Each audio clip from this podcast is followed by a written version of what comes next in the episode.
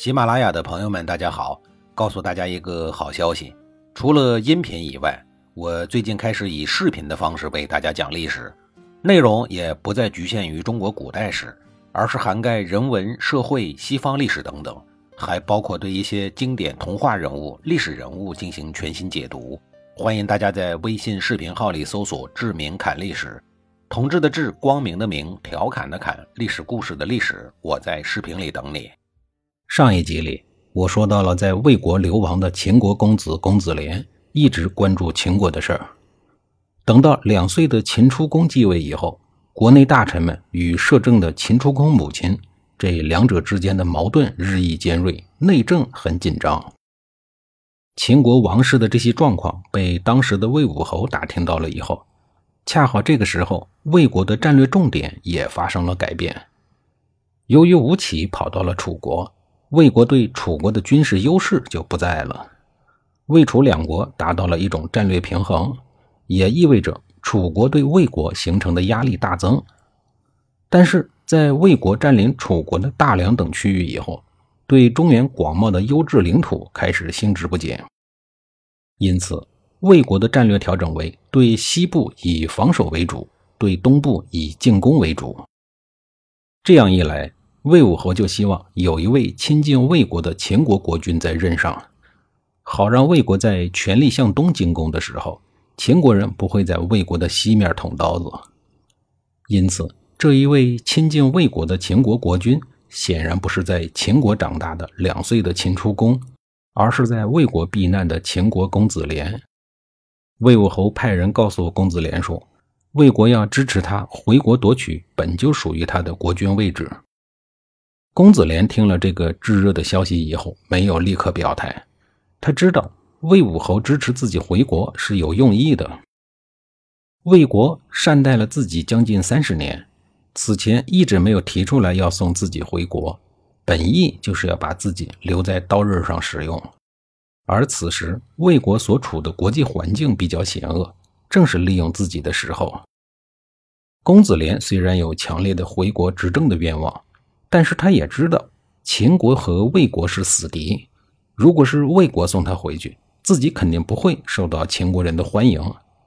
而且由于自己是在魏国的支持下才取得政权的国君，必然会受到魏国的制约，这对秦国来讲很不利。公子连不愿意做有损秦国利益的事儿，但是他也知道自己不能拒绝魏武侯，否则那样后果很难料。公子连对于魏国的价值就在于他的身份，在于他在秦国还有一定的号召力。魏国就是想利用这一点扰乱秦国而坐收渔利。如果拒绝了魏武侯，自己就成为了对魏国没有价值的人，很有可能会因此而招来杀身之祸。公子连考虑了一番以后，对魏武侯的使者说：“他非常感谢魏文侯这些年来对他的照顾。”自己不愿意魏武侯再因为自己而分散他的精力，他决定自己独立回国，不需要魏国派军队护送。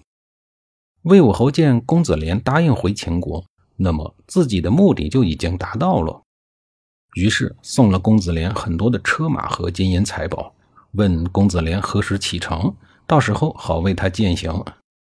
公子连说：“至少得需要一年，到那个时候一定向魏武侯辞别。”魏武侯虽然不是很高兴，但还是礼貌地和公子连道别了。此前，公子连也想利用秦国内政不稳的时候夺回君位，但是他不愿意接受魏国的帮助，受魏武侯的摆布。魏武侯的建议让公子连既不能接受，也不能拒绝，反倒迫使他立刻开始准备夺权的前期活动。在筹划了一年以后，公子连感觉时机已经成熟了，就准备动身。在和魏武侯辞别的时候，公子连与魏武侯盟誓。公子连感谢三十年来魏国对自己的盛情款待，并表示如果能够成功的夺回君位，秦国保证在魏武侯在世之时不与魏国为敌。这个誓言让魏武侯不太舒服，但他也接受了。公元前三七零年，魏武侯去世了，曾经的公子连，现在的秦献公，再也没有什么顾忌了。到了公元前三六六年，秦献公以韩魏两国此前威胁周天子为借口起兵秦王。当秦献公正在找理由准备对魏国进行打击的时候，魏惠王像是要配合秦国一样，给出了多个机会。